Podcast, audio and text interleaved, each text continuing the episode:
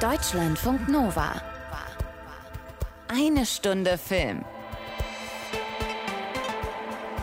Mit Tom Westerholt.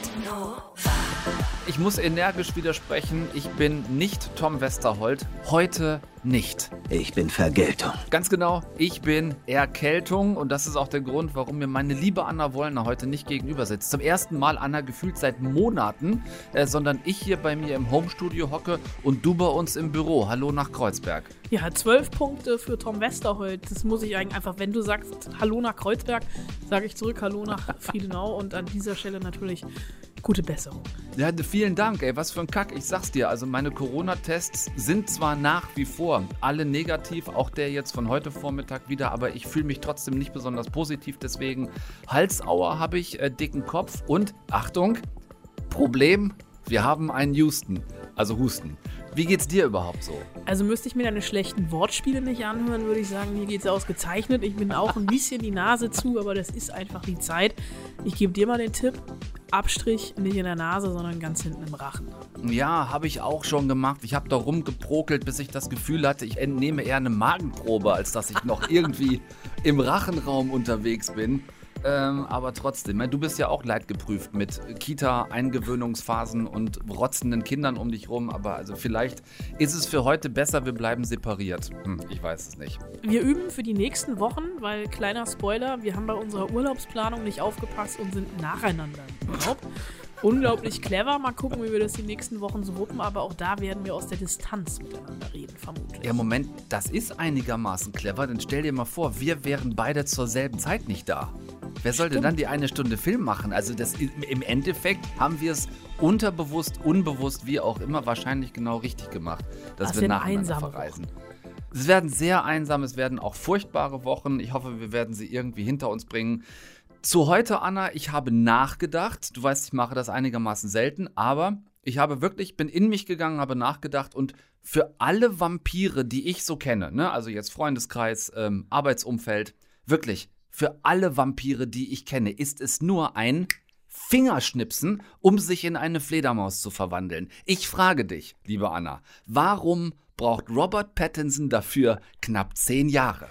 weil er sich zwischendurch eine beachtliche Programmkino- bzw. Arthouse-Karriere aufbauen musste, um eben nicht immer nur auf Edward Cullen reduziert zu werden. Als ob ich das täte. Robert Pattinson, aka dieser, wie hast du ihn genannt, Edward Cullen oder was, so ähnlich. ist jetzt zehn Jahre, also wir runde zehn Jahre nach dem Twilight-Ende, ist er der neue Bruce Wayne, aka The Batman, jetzt neu mit wichtigem Artikel davor. Darüber werden wir sprechen und du hast auch mit ihm gesprochen. Ja, ich im Fledermauskostüm eher ganz leger und vor unserem Gespräch ist mein Zoom zusammengebrochen. Ich bin sehr gespannt auf diese Geschichte. Du hast mir schon vorher ein bisschen was davon erzählt. Es muss einigermaßen, ähm, ja, muss ein knappes Höschen geworden sein, dass ein ihr bisschen. euch trotzdem noch, dass ihr euch noch gekriegt habt. Also, ganze Tüte Batman-Gäste, Anna von dir. Du hast nicht nur mit Herrn Patterson gesprochen, sondern auch mit Zoe Kravitz und äh, Paul Dano und ähm, Jeffrey Wright auch noch. Ähm, du warst aber auch noch in Sachen Serie unterwegs. Ja, ich habe mal wieder äh, einen Blick in die ARD-Mediathek geworfen und mir die, ähm, ich verrate es jetzt schon, sehr sehenswerte Serie Zerf angeguckt. Oh, sehr fein. Ich schmeiße dann noch Cyrano in den Ring.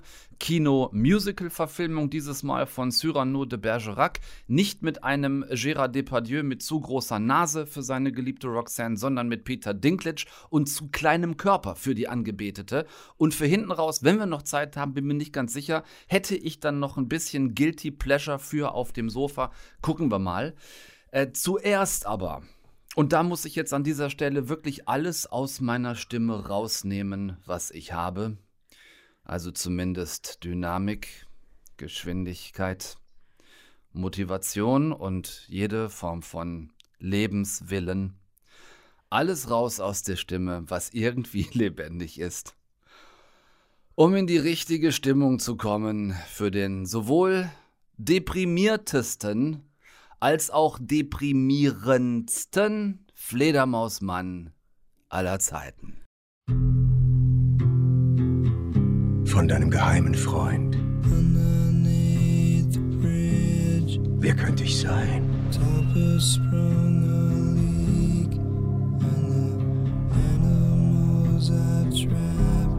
Fällt dir nichts ein? Spielen wir ein Spiel, wir zwei allein. Fällt Ihnen dazu was ein?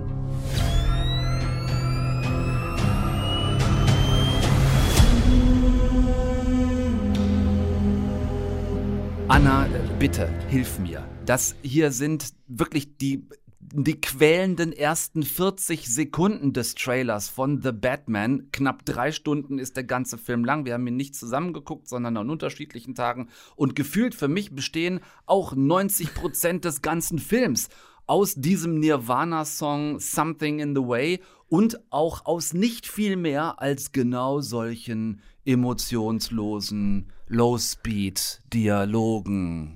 Ah, ich finde, du tust dem Film jetzt schon Unrecht, um das mal an dieser Stelle zu sagen. Und einfach nur aus Prinzip, ja? Weil ich ein Hm. guter Mensch bin, werde ich jetzt Hm. in den kommenden vermutlich 10 bis 15 Minuten einfach dagegen halten.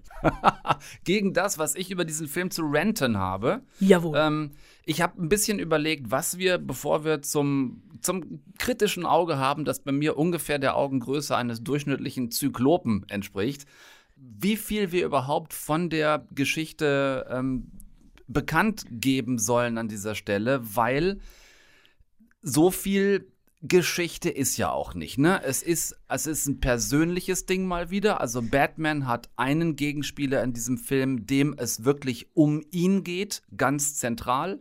Es ist, das können wir auf jeden Fall sagen, der Riddler, weil es gibt ja immer nur drei Bösewichte bei Batman. Es gibt den Riddler, den Joker und den Pinguin. Mehr Gut, Bane hatten wir auch noch mal, viel mehr gibt's nicht. Also der Riddler überhäuft diesen Batman mit jeder Menge Rätsel, die am Ende zu ihm selbst führen. Das ist eigentlich die Geschichte. Es ist eigentlich eine, eine, eine- Geschnitzeljagd, eine Schnitzeljagd durch Gotham City, die äh, Batman lösen muss, der da auch relativ gut hinterher ist, beziehungsweise natürlich Bruce Wayne, die Lieutenant Gordon ihm unterstützend mitlösen muss und Catwoman, die er unterwegs noch aufgabelt. Und diese Schnitzeljagd ähm, ist sehr weit entfernt von dem, was wir normalerweise an Superheldenverfilmungen kennen. Natürlich war Christopher Nolan mit seiner Batman-Trilogie ja ein Meilenstein gelungen, nicht nur wegen Heath Ledger als Joker, sondern natürlich auch wegen Christian Bale als Batman. Und das hier ist so ein bisschen, ähm, ja, als hätte David Fincher seine Finger im Spiel gehabt, weil das Ganze ja. mehr Zodiac und Sieben ist als alles andere. Also wirklich so eine düstere Neo-Noir-Schnitzeljagd durch Gotham City, die ich aber tatsächlich in diesen drei Stunden Sitzfleisch, die ich mitgebracht habe, ziemlich genossen habe. Ich finde es spannend, dass du sieben sagst, weil ich tatsächlich da auch dran denken musste. Ähm, Schnitzeljagd, gut, ist ein zentrales Element von sieben, aber in erster Linie auch, was die Stimmung angeht, die sehr, sehr düster ist, den gesamten Film über. Ich würde mal äh, positiv anfangen, wenn wir uns an dieser Stelle schon darauf verständigen, dass wir über die Story des Films eigentlich wirklich gar nicht viel mehr sagen müssen an dieser Stelle. Nee, müssen wir nicht. Aber dann mach Nee, du doch mal äh, positiv so. weiter, weil ich Also- glaube, dein einzig positiver Grund ist mein einzig negativer Grund.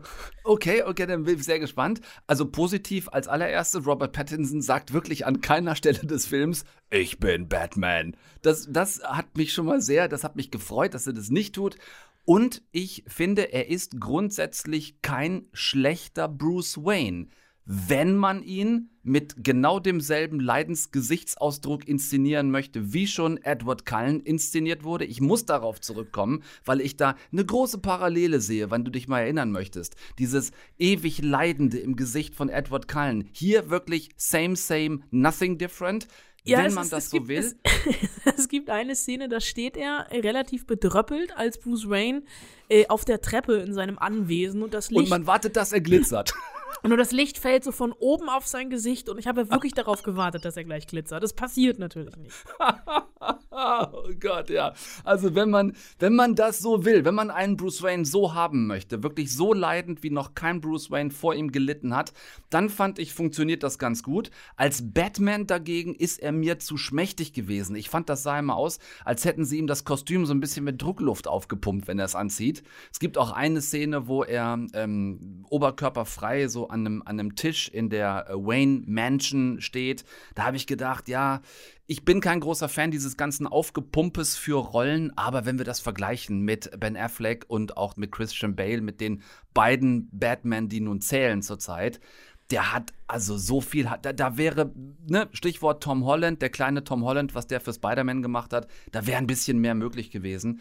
Aber gut, will man einen komplett depressiven Bruce Wayne, ist Pattinson für mich der Richtige für den Job. Plus, äh, wer auf so punktuell gut ausgeleuchtete Nachtszenen mit viel, wirklich viel Regen steht, kommt in diesem Film auch auf seine Kosten. Gefühlt 95% spielen mitten in der Nacht und in 80% dazu schüttet es wie aus Kübeln. Ich merke schon, du hast den Regenschirm im Kino nicht dabei gehabt. Ich hatte ihn auch nicht, aber mich hat das nicht gestört. Ich fand diese Stimmung, also vor allem die sich über das Wetter und die Tageszeit, beziehungsweise in dem Fall ja Nachtzeit, transportiert, aber schon sehr, sehr gut, weil da eben dieser Neo-Noir-Aspekt mit durchkommt. Ne? Also mhm. dieses Stimmungsvolle. Wir müssen uns mal vor Augen führen, wer bei diesem Film Regie geführt hat. Das ist nämlich Matt Reeves. Der ist kein Christopher Nolan, der hat aber Planet der Affen gemacht. Und wenn wir uns an den letzten Planet der Affen-Film erinnern, das war ja so ein ganz intimer, fast schon Kammerspielartiger Western, in dem ja. in der ersten Stunde nicht geredet wurde, weil die Affen unter sich miteinander kommuniziert haben. Also der mhm. kann Atmosphäre, der kann eine Stimmung erschaffen und das macht er auch hier, weil es ist ein Gotham City, so wie wir es noch nie gesehen haben. Äh, natürlich dieses ständige, diese Lichtspiegelungen äh, in, den, in den Pfützen etc., das ist natürlich, das ist schon sehr stilvoll, das schafft dieses düstere Gotham-Feeling, weil das ja wirklich ein Moloch ist, in dem Korruption herrscht, in dem ähm, die Mafia heimlich regiert in dem Verbrechen an der Tagesordnung steht, weil eben niemand Einhalt gebieten will. Das, ähm, äh, du sagst, dieses, diese, der, der, Batman war für dich zu aufgepumpt. Ich hatte vielmehr das Problem, Robert Pattinson hatte für mich als Batman, wenn er das Fledermauskostüm anhatte, so ein bisschen einen Stock im Arsch, weil er so steif gespielt hat. Und mhm. dieses, dieses verschüchterte, zurückgezogen, er ist ein ganz anderer Bruce Wayne, als wir bisher Bruce Wayne gesehen haben. Äh, da habe ich mit ihm auch drüber gesprochen. Äh, also er, er, hat selber im Interview die Unterschiede rausgearbeitet, so viel kann ich vorwegnehmen. Ja. Aber ich finde, da hat er schon irgendwie gepasst. Und dieses Aufgepumpte hat mich gar nicht so sehr gestört. Ich fand es eher so, gerade in den Prügelszenen war mir das alles zu hölzern. Ja, das ist, das geht vielleicht ein bisschen einher mit dem, was ich so meinte mit, es wirkt, als hätten sie ihm das Kostüm mit Druckluft aufgepumpt, weil er sich da auch so steif drin bewegt. Ne, falls das vielleicht kam das falsch rüber. Ich fand eben nicht Robert Pattinson aufgepumpt. Ich fand den halt sehr schmächtig, was für Bruce Wayne funktioniert hat. Aber in diesem Batman-Kostüm sah er plötzlich aus, als wäre es ein ganz anderer, als wäre da ein ganz anderer Mensch drin. Ebenso so steif und, und, und aufgeblasen. Ähm, bei, beim Look des Films grundsätzlich bin ich bei dir. Ich fand den schon auch gut. Ich halte auch drei Stunden Dunkelheit und Regen aus. Ähm, wenn auch nicht besonders gerne, speziell nach fünf Monaten Berliner Winter innerhalb einer Pandemie, finde ich, das ist nochmal eine andere Herausforderung. Aber beim gelungenen Look bin ich bei dir. Was mich hauptsächlich genervt hat am Film sind diese drei Dinge. Zum einen, wir haben jetzt mehrfach schon Christopher Nolans Batman, aka Christian Bale, angesprochen. Das ging los vor 17 Jahren mit Batman Begins. Seitdem, also seit 17 Jahren, gönnt uns DC keine wirkliche Persönlichkeitsvariation mehr, es sei denn, dass, wie du gesagt hast, jetzt dieser Bruce Wayne noch mal verschlossener, noch mal in sich gekehrter, auch vielleicht noch misstrauischer ist. Aber eigentlich sind sie alle so gewesen, nämlich extrem zerrissen im permanenten Kampf mit sich selbst. Und auch wenn die Figur grundsätzlich so ist, könnte man hier mal variieren. Eben habe ich schon Tom Holland gesagt, wenn wir uns bei Marvel die drei völlig unterschiedlichen Peter Parker und Spider-Man angucken, die haben das geschafft. Die haben alle die Spidey-Schablone ausgefüllt, aber waren trotzdem ganz unterschiedliche Typen. Ne? Und wenn wir bei Batman weiter zurückdenken, es gab ja auch Michael Keaton, es gab Val Kilmer, es gab sogar mal George Clooney. Nicht, dass ich mir den als Batman zurückwünsche. Aber seit 17 Jahren gibt es irgendwie nur noch Depri-Batman. Und ähm, bei, ja, weiß ich nicht, bei Christian Bale war es irgendwie noch sehr cool, weil das war ein neuer Batman nach den Vorgängern. Bei Affleck war es schon krass abgekupfert. Und bei Pattinson, jetzt ging mir so, halte ich es nicht aus, nochmal das Gleiche zu sehen. Aber, also wenn du den Spider-Man-Vergleich bringst, ja, wir haben ja oft drüber geredet. Und es war ja. ja. auch tatsächlich so, dass jeder Schauspieler, sei das jetzt Tobey Maguire, Andrew Garfield oder Tom Holland, der eine war ein guter Spider-Man, aber ein schlechter Peter Parker. Der nächste war ein guter Peter Parker, aber ein schlechter Spider-Man. Und der dritte hat irgendwie so den Mittelweg gefunden. Mhm. Und hier jetzt, ich meine, es ist ja veranlagt, es ist ja in der DNA der Figur mit drin, dass sie depressiv ist. Es ist ein schwer traumatisierter ja. Mann, der mit ansehen musste, wie in einer dunklen Gasse seine Eltern erschossen abgeschlossen worden sind. Und das ist ja auch was, was der Film uns tatsächlich erspart. Es ist nicht schon wieder eine Origin-Geschichte. Also wir holen nicht schon wieder beim Urschleim aus. Wir gehen nach, also Batman ist seit zwei Jahren in Gotham City unterwegs und wir gehen sofort rein. Er, äh, wir sind sofort mittendrin in seinem Leben als Batman und auch als depressiver Bruce Wayne. Äh, deswegen, äh, du kannst ja an der Figur nichts verändern. Klar, irgendwie heu heute ist äh, Karnevalsdienstag, du kannst Batman irgendwie ein paar, äh, bisschen Konfetti in die Hand geben und eine Luftschlange um den Hals binden. Der Mann ist trotzdem noch depressiv. Mhm. Deswegen, es ist ja wirklich in der DNA der Figur verankert, dass er so ist und sie haben es hier ein bisschen verändert. Es ist natürlich, wir haben einen ganz anderen Alfred als äh, noch bei, bei, bei, äh, bei Christopher Nolan etc. Aber den haben sie verändert. Das ist kein Michael Keaton-Typ mehr. Das stimmt. Nein. Das ist mit Andy Serkis wirklich eine ganz neue Figur. Das finde ich auch. Vielleicht hat es mich einfach so erwischt in der Kombination dieses wahnsinnig depressiven Batman plus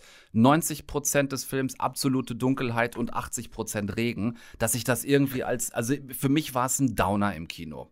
Das aber gut, das ist, das ist, natürlich reden wir jetzt über Geschmackssachen. Äh, genauso könnte ich jetzt auch noch ähm, anbringen, dass dieser Batman letzten Endes nichts Neues liefert. Das Problem habe ich aber, wie du weißt, schon länger bei Superheldenverfilmungen. Ich habe auch nach wie vor nicht verstanden, warum das MCU noch unbedingt jetzt weitergehen musste nach Endgame. Ähm, natürlich kam da jetzt noch ein guter Spider-Man-Film. Wir wollen es gar nicht zu weit aufrollen, aber ich glaube, diese Übersättigung haben wir alle. Ich hatte das bei diesem Batman noch mal extrem, auch durch seinen Gegenspieler Riddler. Da haben wir auch früher schon mal gehabt. Da hat den Jim Carrey gespielt. Die Figur ist auch nicht neu. Was mich aber wirklich noch gestört hat, vielleicht können wir da noch einen Augenblick drüber reden, war dieser in meiner Wahrnehmung lame Gender- und Diversity-Alibi-Versuch. Dieses, oh, wir besetzen Jim Gordon jetzt schwarz äh, und außerdem halt noch die junge, dynamische Gotham City-Bürgermeisterin, Anwärterin, äh, die sich auch sofort für jeden Gotham-Bürger in die Schussbahn werfen will. So eine junge, äh, schwarze Frau plus Zoe Kravitz, aber letzten Endes auch wieder mit so Overknee-Stiefel und so einem hautengen Latexanzug, wie vom, vom letzten SM-Rudelbums irgendwie durchs Bild läuft. Ähm, und entweder Motorrad fährt im Regen oder halt Kampfsport macht, was aber eher an so eine, ähm, an so eine Art aggressive Form von Pilates erinnert, was sie da macht. Ich frage mich da, ist es nicht möglich, ein, also sie ist ja nun, ich würde sie nicht hochstilisieren zu einer weiblichen Hauptrolle. Das ist sie nicht in diesem Film. Aber sie ist die größte äh, weibliche Nebenrolle. Ist es nicht möglich, auch in einem Batman-Film einen weiblichen Sidekick zu kreieren, der eine echte Funktion hat, außer am Ende doch wieder nur Batmans Assi zu sein und irgendwie dann auch Love Interest? Also ich merke schon, du bist richtig on fire. Ich fange mal hinten, ich fange mal vorne an, ja? Also bei diesem, also äh, Gender und Diversity Alibi-Versuch, da lehnst du dich schon so ein bisschen weit aus dem Fenster. Natürlich ja. haben wir eine junge schwarze Bürgermeisterin, Anwärterin. Warum auch nicht? Also es ist ja ein Gotham City, natürlich ist Gotham, Gotham City eine fiktive Stadt, angelehnt an New York, aber es ist einfach die Zeit, in der wir leben, in der auch eine junge schwarze Bürgermeisterin, Anwärterin existent sein darf. Ich fand ja, Jeffrey klar. White als Gordon großartig. Äh, ich hatte äh, Zoe Kravitz als, als Catwoman, das war mir auch so ein bisschen zu sehr, wir rollen ihr den roten Teppich aus für ihren eigenen Film, der dann irgendwann kommen wird. Das Problem hatte ich aber beim Pinguin mit Colin Farrell auch. Übrigens Colin Den man Farrell nicht erkennt in, in dem man nicht erkennt. Colin Farrell in dem Film für mich der Jared Leto des House of Gucci's. Äh, ja. Warum auch immer Colin Farrell diese Rolle gespielt hat, warum man niemanden gefunden hat, der ein bisschen sich selbst ähnlicher sieht als Colin Farrell im Fatsuit. Auch er wird eine Serie stimmt. bekommen. Als, als Pinguin kann man drüber streiten, können wir aber auch lassen. Ähm, ja.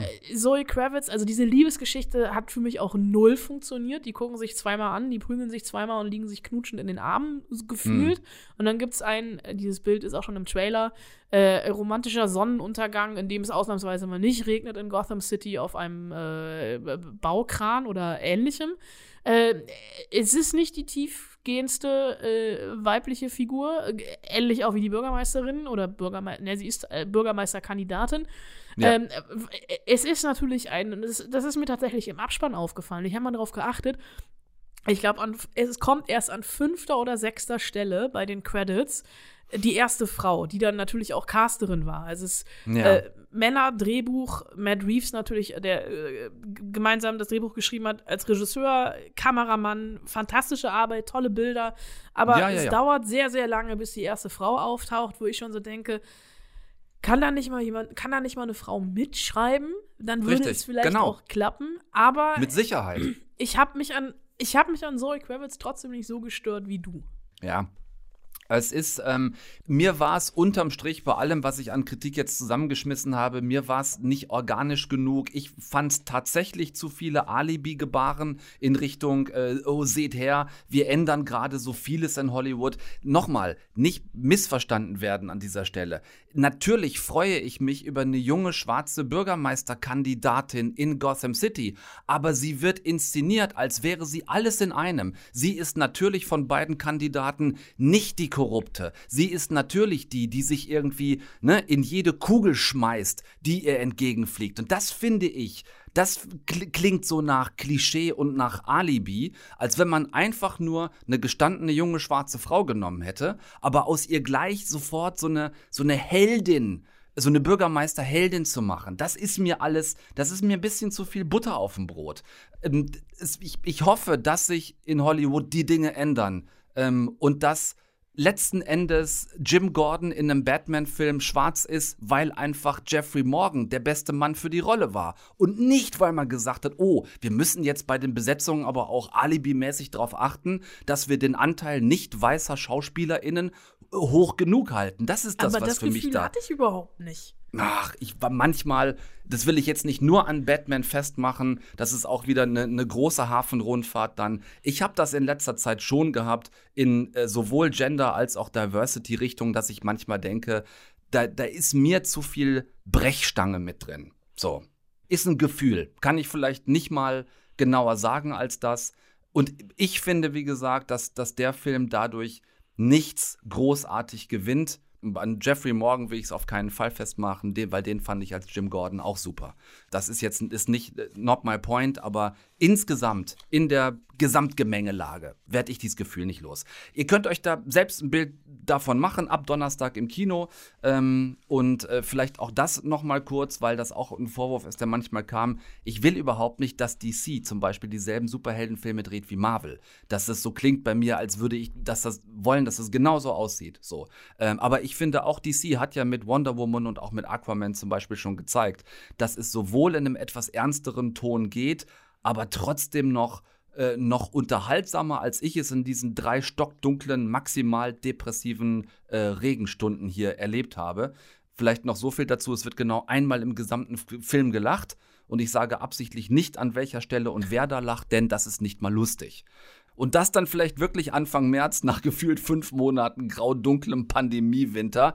Ich war, du hast es vielleicht ein bisschen rausgehört, einigermaßen bedient, als ich da rauskam. Ist mir noch gar nicht aufgefallen. So, äh, lass uns zu dem erfreulicheren, für mich erfreulicheren Teil kommen, nämlich, dass du einige Stars des Films hast treffen können, digital aus deinem Regierungsbett heraus, nehme ich an, oder wo warst du dieses Mal? Ich habe ganz artig äh, zu Hause am Schreibtisch gesessen und äh, war äh, voller Vorfreude. Es waren diese üblichen gepaarten Interviews. Matt Reeves hat leider einen Tag vorher abgesagt. Äh, deswegen habe ich nur gesprochen mit Robert Pattinson, der mit Zoe Kravitz äh, zusammensaß, und mit Jeffrey Wright, der mit Paul Dano gepa gepaart war. Und es ist ja so, ich glaube, ich habe das schon ein paar Mal erzählt, dass man vorher ja noch immer stundenlang in diesen Hospitality Lounges digital rumhängt und Das den anderen. Kollegen ins Schlafzimmer gucken kann, weil viele tatsächlich im Schlafzimmer sitzen oder Hm. in ihren Einzimmer-Apartments und nicht wissen, wohin mit dem Bett. Und äh, dann wird man immer lustig äh, in Räume verschoben, also in die Interviewräume. Also man muss eine Stunde vorher da sein, dann gibt es so ein äh, einen Technikcheck, ob auch alles klappt, etc. Und wenn man dann dran ist, wird man verschoben. Und als ich dran war mit Robert Pattinson und Zoe Kravitz, natürlich ta- tatsächlich ausnahmsweise alles mal total pünktlich, Mhm. ist mein Zoom zusammengebrochen. Ach du Scheiße. Und statt Robert Pattinson und Zoe Kravitz zu sehen, sah ich eine Fehlermeldung und dachte mir so, fuck. Habe also Zoom ganz schnell wieder aufgemacht und wenn man sich neu einwählt, landet man wieder natürlich in der Technik-Lounge, wo erstmal die Technik eingerichtet wird. Die waren allerdings so clever und haben äh, mich direkt in den Interviewraum verfrachtet. Ich war allerdings dann so nervös, dass ich vergessen habe, bei meinem Aufnahmegerät, was vor mir stand, die Record-Taste zu drücken. Weil normalerweise äh, also bei Paul Dano und Jeffrey Wright habe ich dann dran gedacht, deswegen hört Ja. ihr da gleich die ganzen dreieinhalb beziehungsweise vier Minuten. Hier habe ich dann leider auf der Aufnahme so blechern geklungen und hatte halt keine eigene, dass ich ähm, Herrn Pattinson und Frau Kravitz äh, jetzt auseinanderschneiden musste. Okay. Wollte aber natürlich, die beiden mussten auch lachen, als ich etwas angehetzter ankam und meinte, sorry, mein Zoom ist zusammengebrochen. Äh, wollte von Robert Pattinson äh, natürlich erstmal wissen, weil äh, ist ja das schon länger das Gerücht die Runde machte, dass der wirklich hinterher war, Batman zu spielen und viele sich fragten, warum eigentlich? Habe ich ihn gefragt, warum eigentlich? I think it's just one of those parts that I mean, it was it was a kind of surprise to me. I mean, I I, I never really know what there's like a part my curiosity center in my brain is just I don't really have a lot of control over, and uh, I just suddenly started really thinking about it, and thinking like, oh, I really really think I'd really enjoy playing that part, and uh, and yeah, my agents and stuff are like, really, because like I I kind of wanted to do I was I've been doing pretty kind of art house movies like for quite a long time and there was just something about batman. I, i've always loved all the movies and, and yeah and, and the, the legacy of how people have interpreted that character i thought was it's just so it's just so impressive. And i yeah. And, and it was also something i never really actually thought i was even going to get it. So like i just kind of kept chasing after it like for no reason. Well what else am i going to do? Ja, und wenn wir schon über das Vermächtnis sprechen, was ist der Unterschied zwischen seinem Batman und den anderen? I mean, I think the main difference with the first time I read the script, they've completely done away with him being um, a playboy and kind of part of society. I mean, he's very Bruce Wayne was always like very, very present in Gotham as a kind of high society guy. Everybody knew who Bruce Wayne was, but in this telling of the story, he's kind of become a recluse. I mean, people haven't seen him for years um, when we start the story, and I think it kind of opened up a whole different possibility of uh, how to how to play the when, when he puts on the bat suit too. I mean, it's completely different if it's a completely introverted, damaged guy. I mean, he's always been damaged, but like. But he's very much not over his trauma. He hasn't mastered himself at all. He hasn't mastered himself as Bruce or Batman and doesn't have a lot of control over it. Haben wir das also auch geklärt? Und dann natürlich nur die große Frage der Vorbereitung. In dem Fall allerdings nicht physical, also nicht körperlich. Mir war es egal, wie der sich aufgepumpt hat, sondern tatsächlich, es ist eine Rolle, die hängen bleibt, wie man sich emotional darauf vorbereitet. I mean, it's really not easy, but it helps so much when so much of that work is done for you in terms of the script. And, you know, having a director who um, also wrote the script was so connected to these characters emotionally. And, you know, acting's about empathy. And if you can feel for these characters that you're, you know, when you're reading the script, it's like it's just about allowing that to come through you. I mean, I. I felt so much for Selena after reading the, the script, and I was so excited to explore um, th- a version of her that we, we hadn't seen before. Yeah, I mean, it's, the, the script was. It's, it's a really interesting story because it's it's it's an origin story, but it's not an origin story. You still have to, you still have to play his origins in the tiny little. Uh, g- there's there's allusions to his past, which, and you kind of have to play his entire past in the performance, um, rather than you know having a flashback or something, which was uh, you know you, you. I spent a lot of time reading the graphic novels and talking to Matt about it and uh, and just trying to figure out as far as I could like a, a very very clear backstory since he was a child, and- which they could have it in your head and have that kind of feeling for uh, for the beginning of the story. Und dann hinten raus, da war meine Zeit eigentlich schon längst abgelaufen und äh, es winkten schon panisch digitale Hände. Wollte ich aber trotzdem noch wissen, äh, was die beiden über sich äh, als Batman bzw. Catwoman denn gelernt haben. I'm quite patient. Did not realize I was not patient before. Interesting. you're like you're not patient. So you learn nothing.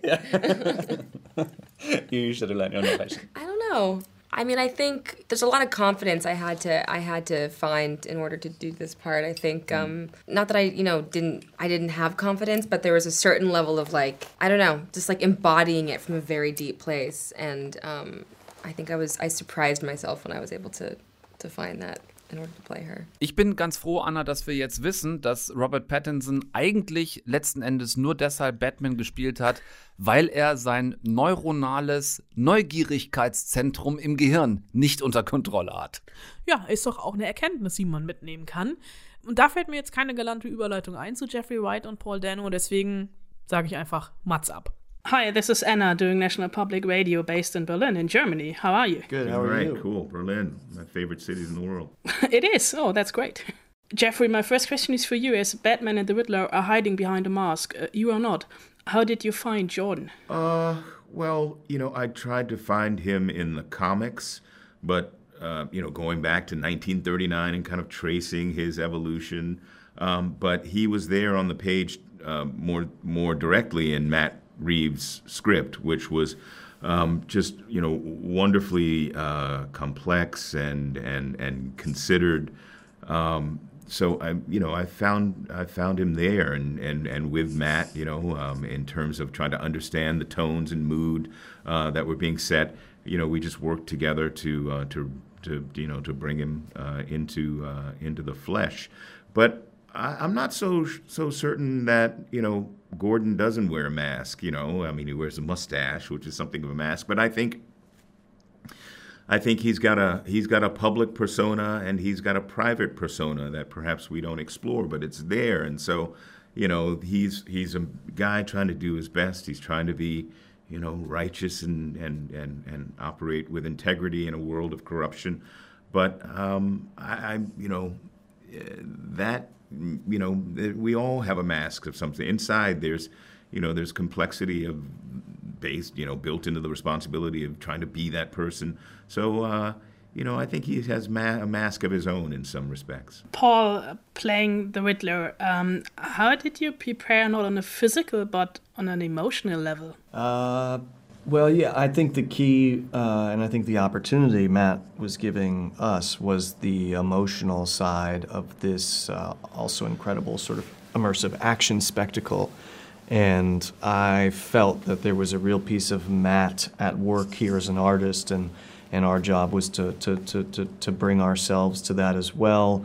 The first thing him and I talked about was hero and villain and the two sides of trauma, and how Batman is born of trauma, and in our film, so maybe the Riddler. So that's really like, there's a lot of other stuff one does, but it all kind of came back to that seed, that initial conversation, how does that grow from a young place, and then what does the mask allow him to become? Even it's a comic book adaptation. Um, what would you say does the movie tell us about today? Well, I, I, you know, the thing that differentiates Batman from uh, other uh, comic book heroes, for the most part, is that he lives in a in a in a contemporary city, a major uh, Americanish city. It's of course fictional, but it was uh, Gotham was fashioned after New York City in 1939, and so um, we have the opportunity to explore all of those things, those social dynamics, those political cross currents, those uh,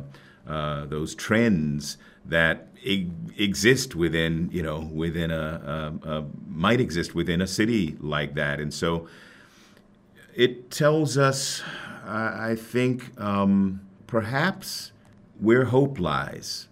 I think ultimately that's what these heroes represent. They represent, despite everything, some type of way toward optimism.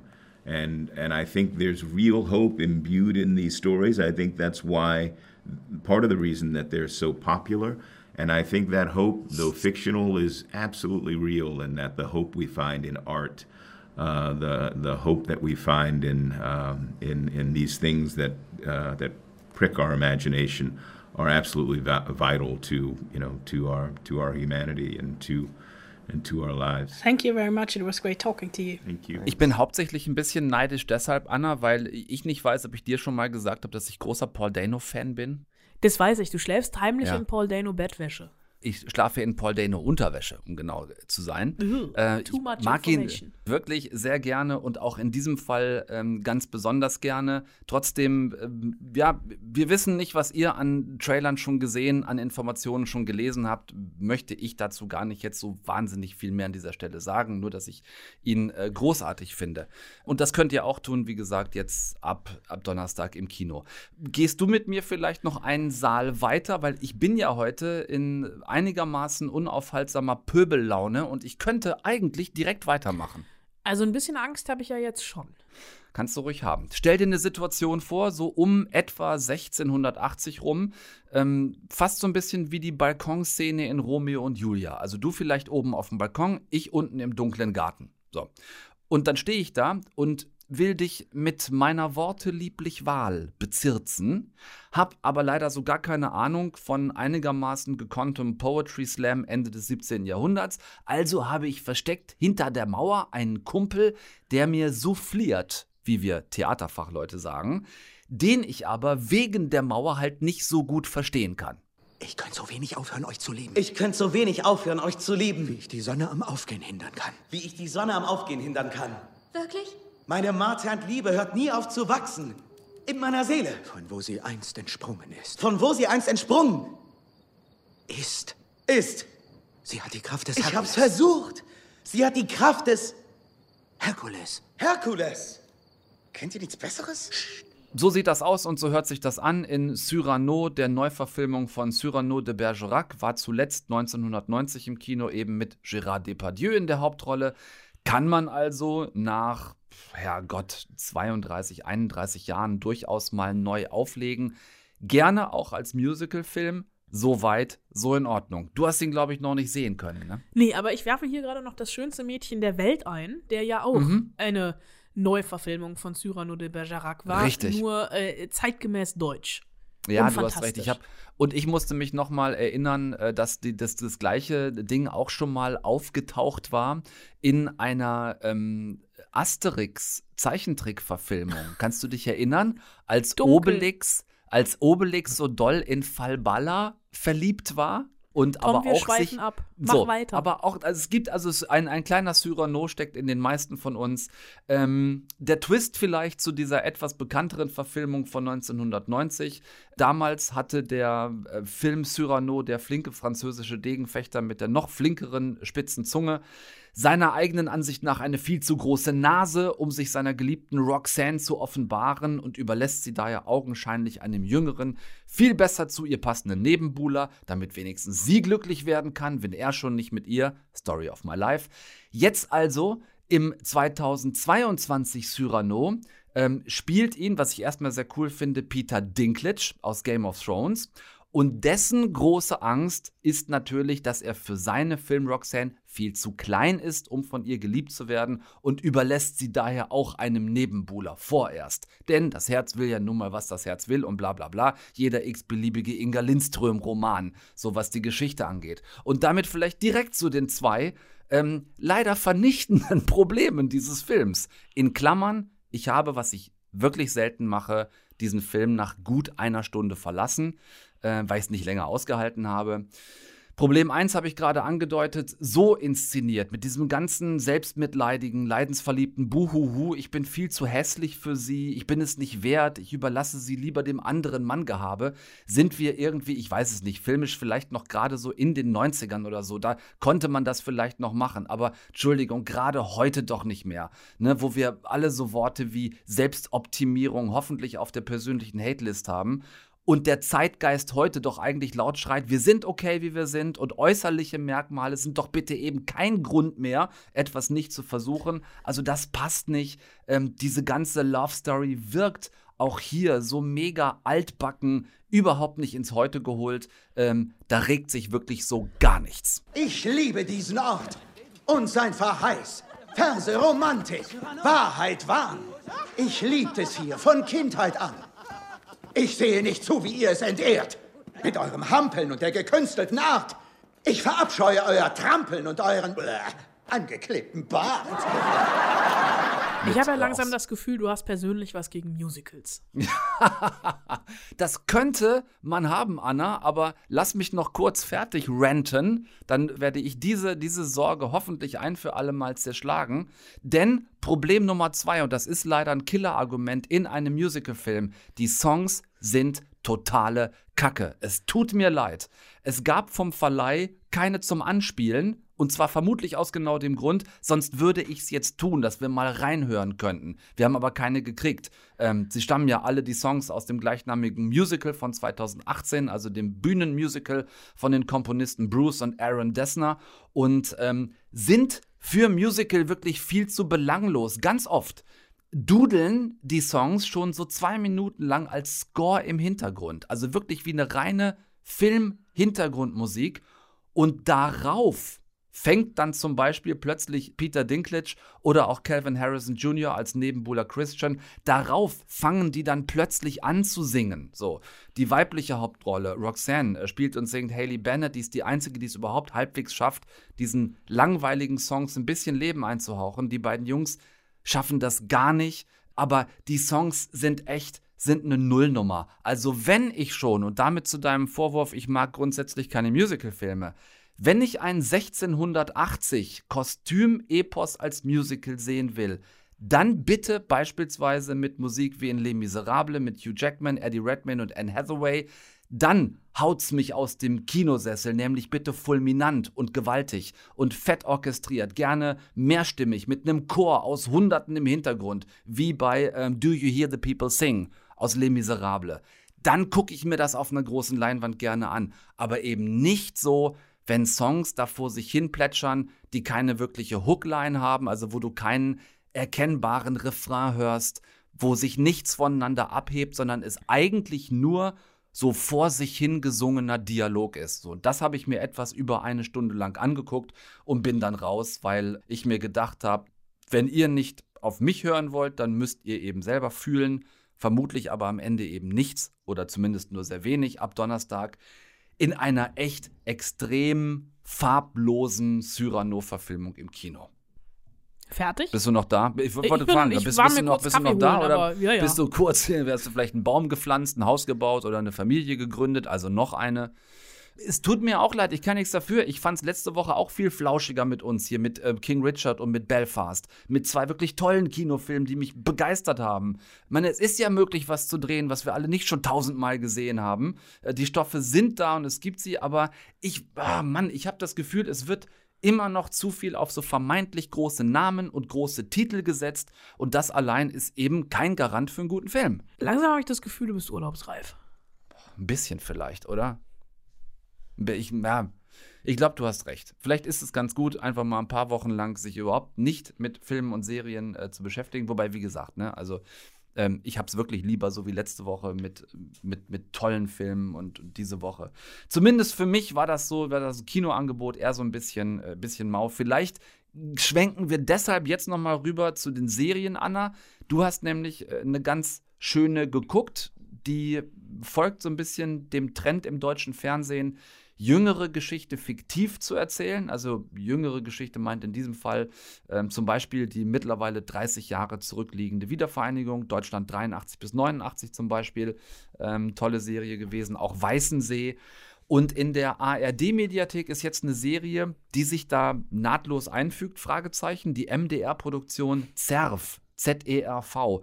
Eine historische Krimiserie, die in den 90ern spielt, über ein Sondereinsatzkommando der Polizei, das vielen vermutlich unbekannt ist, wie mir auch. Anna, bitte, was bedeutet ZERF? Ja, peinlicherweise muss ich es ablesen und wenn du mich in drei Minuten fragst, was die ZERF ist, kann ich es nicht mehr beantworten. Es ist die zentrale Ermittlungsstelle für Regierungs- und Vereinigungskriminalität, gegründet 1991 im wiedervereinigten Deutschland Stationiert in Berlin, ich wiederhole noch einmal, die zentrale mhm. Ermittlungsstelle für Regierungs- und Vereinigungskriminalität, kurz ZERF. Bonn hat eine neue Diensteinheit ins Leben gerufen. Die sogenannte Zentrale Ermittlungsstelle für Regierungs- und Vereinigungskriminalität. Ja, kurz ZERF. Die sollen zu den Straftaten des SED-Regimes ermitteln. Ja, das sind Pi mal Daumen 200 Polizisten, die kommen alle von drüben. Das sind westdeutsche Profis. Haben wir ostdeutschen Amateure ja richtig Glück. Ja, zu diesen ostdeutschen Amateuren gehört die Kriminalhauptkommissarin Caro Schubert. Sie leitet die Ermittlungen im Mordfall. Und das ist ein Mord an einem hohen Mitarbeiter Abrü des Abrüstungsministeriums. Er ist beauftragt, die NVA, die, also die Nationale Volksarmee, aufzulösen. Mhm. Baumelt allerdings in der ersten Folge tot am Baum. Und ebenfalls in die Mordermittlungen involviert ist der Westdeutsche aus Bremen stammende Zerf-Kollege Peter Simon. Geht das so ein bisschen in die Richtung äh, guter Kopf, böser Kopf? Ja, so ein bisschen. Also hier wächst natürlich relativ schnell was zusammen, was zusammengehört. Ost und West müssen schnell zusammenwachsen in dem Fall, um den Tod aufzuklären. Und Schubert und Simon, so unterschiedlich die sind, die merken auch, dass sie eigentlich nur gemeinsam erfolgreich ermitteln können. Es geht nämlich nicht nur um einfachen Mord, es geht um mehr, nämlich um illegale Waffengeschäfte, um nicht vollzogene Abrüstung und politisches und gesellschaftliches Versagen in, auf beiden Seiten, also mhm. in der ost- und in der westdeutschen Vergangenheit. Und Regisseur Dustin Lose Und äh, die Drehbuchautorinnen um Gabriele Sperl und Kim Zimmermann, die im Writers Room zusammengearbeitet haben, die haben die Serie nach diesem altbewährten, aber deswegen nicht schlechten Rezept angelegt. Also zwei Ermittler, die sich anfangs nicht leiden können, die ihre Abneigung gegeneinander ablegen müssen, um gemeinsam Ermittlungserfolge erzielen zu können. Und obwohl die Situation dramatisch ist, hat die Serie tatsächlich sehr humorvolle Szenen, weil dieses Kabbeln von Schubert und Simon sich durch alle sechs Folgen zieht und ein fulminantes Finale in der letzten Folge hat. Er, dieser Bremer Beamte, der sich in Ostberlin zurechtfinden muss und sie, die ostdeutsche Kollegin im wiedervereinten Deutschland. Also die arbeiten sich schon sehr ab an Vorurteilen und dieses Abarbeiten gehört aber eher zum verspielten Ton der für deutsche Verhältnisse wirklich sehr akzentuierten Dialoge. Ja, das erinnert mich so ein bisschen von den, also was so diese Aufteilung der beiden Hauptcharaktere angeht, ein bisschen an der Pass zuletzt, wo wir darüber gesprochen haben. Die Serie, die nicht zwischen Ost und West spielt, sondern äh, zwischen, zwischen Nord und Süd. Nord so und Süd. Zwischen, zwischen Nord und Süd, genau, zwischen, äh, zwischen Bayern und, äh, und Österreich. Ähm, hier jetzt auch wieder das Ganze mit einer Besetzungsliste zum mit der Zunge schnalzen. Ja, äh, zumindest was deutsches Fernsehen angeht. Die beiden großartigen HauptdarstellerInnen Nadja Uhle und Fabian Hinrichs, die werden nämlich von einem ja, bis in die Nebenrollen perfekt besetzten Ensemble unterstützt. Thorsten Merten, der ja sowieso bei jeder Ost-West-Geschichte Oh, dabei ist, Rainer der Rock super und ist. Ganz, ganz groß. äh, Ich habe mich wieder verliebt in Fritzi Haberland. Ja. Im Fokus stehen zwar diese Verbrechen, die Zerf aufklären muss, aber nebenbei werden eben auch West-, Ost- und gesamtdeutsche Themen äh, aus der Nachwendezeit erzählt. Also es ist tatsächlich Zeitgeschichte aus der Perspektive der Figuren heraus, die zum großen Teil in der DDR geboren und aufgewachsen sind. Und es ist eine Idee, ähm, das so anzulegen, die für mich wirklich gelingt. Also nicht nur durch Ausstattung, Kostüme und Maske, sondern weil Zerf wirklich die Atmosphäre der Wendejahre rekonstruiert und eben auch von dieser genauso großen wie auch unbekannten Polizeibehörde erzählt und damit wirklich in die Fußstapfen von Serien wie Weißen See oder Deutschland 83 bis 89 tritt. Das ist, ich sage das Deutsch, also ich sage das selten über deutsches, in Anführungsstrichen, Historienfernsehen, wirklich ein sehenswertes Stück deutsch-deutscher Geschichte, die bisher einfach so noch nicht erzählt worden ist und bei mir auch eine Bildungslücke geschlossen hat. So, und mich hast du damit mal ganz einfach am Haken. Weißt du, so geht's doch auch. Ich werde mir Zerf tatsächlich jetzt in den nächsten Tagen in der ARD-Mediathek lieber angucken, als diese Woche ins Kino zu gehen. Das bleibt natürlich letzten Endes eure Entscheidung, ähm, ob ihr das vielleicht dennoch versucht. Ähm, Punkt. So, überlasse es euch.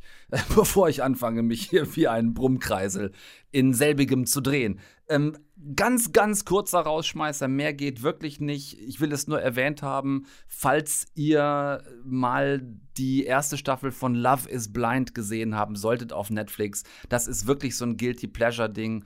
Ich brauche sowas manchmal, wenn ich merke, mein Hirn kann nichts weiter mehr aufnehmen. Dann ist das genau das Richtige. Hast du es mal gesehen, Anna?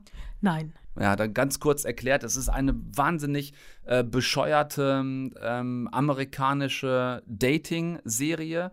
15 Männer, 15 Frauen, die sich eine ganze Zeit lang immer nur so von Raum zu Raum miteinander unterhalten dürfen durch eine Milchglasscheibe. Die dürfen sich also nicht sehen, lernen sich in diesen sogenannten Pods gegenseitig kennen und erst wenn sie sich gegenseitig einen Antrag gemacht haben, also beabsichtigen, sich gegenseitig zu heiraten, erst dann dürfen sie sich das erste Mal begegnen und das ist so ein Leckerbissen, wenn man äh, verstehen möchte, wie die amerikanische Gesellschaft eigentlich funktioniert. Mein Glaube bedeutet mir viel. Ich bin kein bisschen religiös. Haben wir schon über Sex gesprochen? Oh my goodness. Ab jetzt ist die Unterhaltung nicht mehr jugendfrei. Irgendwas an deiner Stimme. Das sagen alle. Heute will ich tiefer eintauchen. Früher war ich auch fülliger. Die Sorge ist mein ständiger Begleiter. Egal wie sie aussieht. Ich will sie einfach endlich in die Arme schließen. Wenn man sich das mal geben möchte, wie unfassbar oberflächlich äh, eine, eine gesamte Gesellschaft sein kann. Wie gesagt, läuft unter Guilty Pleasure. Ich musste das gucken. Ähm, mich packt sowas manchmal, wenn ich hirnleistungsmäßig keine Kapazitäten mehr habe und wollte euch nur darauf aufmerksam machen, dass von Staffel 2 jetzt, weil die kamen wöchentlich raus, jetzt alle Folgen da sind. Also Love is Blind, wenn ihr mal so richtig abschalten müsst zwischendurch und was wahnsinnig Bescheuertes sehen wollt, dann könntet ihr das tun. So, damit habe ich es wenigstens gesagt. Wir, Anna, ähm, ja, gucken mal, ne, ob wir nächste Woche vielleicht wieder, wieder ge gemeinsam am Tisch sitzen. Ich finde es ja dann eigentlich doch schöner, habe ich jetzt auch heute wieder festgestellt. Ich muss dich enttäuschen. Ich bin nächste Woche schon auf dem Weg in den Urlaub. Ach, das ist richtig, ich hab's vergessen. Ach, wir haben diese Woche noch so viel zu regeln. Wir hören uns aber trotzdem irgendwie, das besprechen Anna Wollner und ich noch im stillen Kämmerlein gleich, äh, wie wir das für euch bewerkstelligen. Ihr kriegt nächsten Dienstag auf jeden Fall eine neue eine Stunde Film. Das sei euch an dieser Stelle versprochen. Bis dahin, passt bitte weiter gut auf euch auf, macht keinen Blödsinn. Guckt nichts, was wir nicht auch gucken würden. Hauptsache es flimmert. Deutschlandfunk Nova. Eine Stunde Film. Jeden Dienstag neu. Auf deutschlandfunknova.de und überall, wo es Podcasts gibt. Deine Podcasts.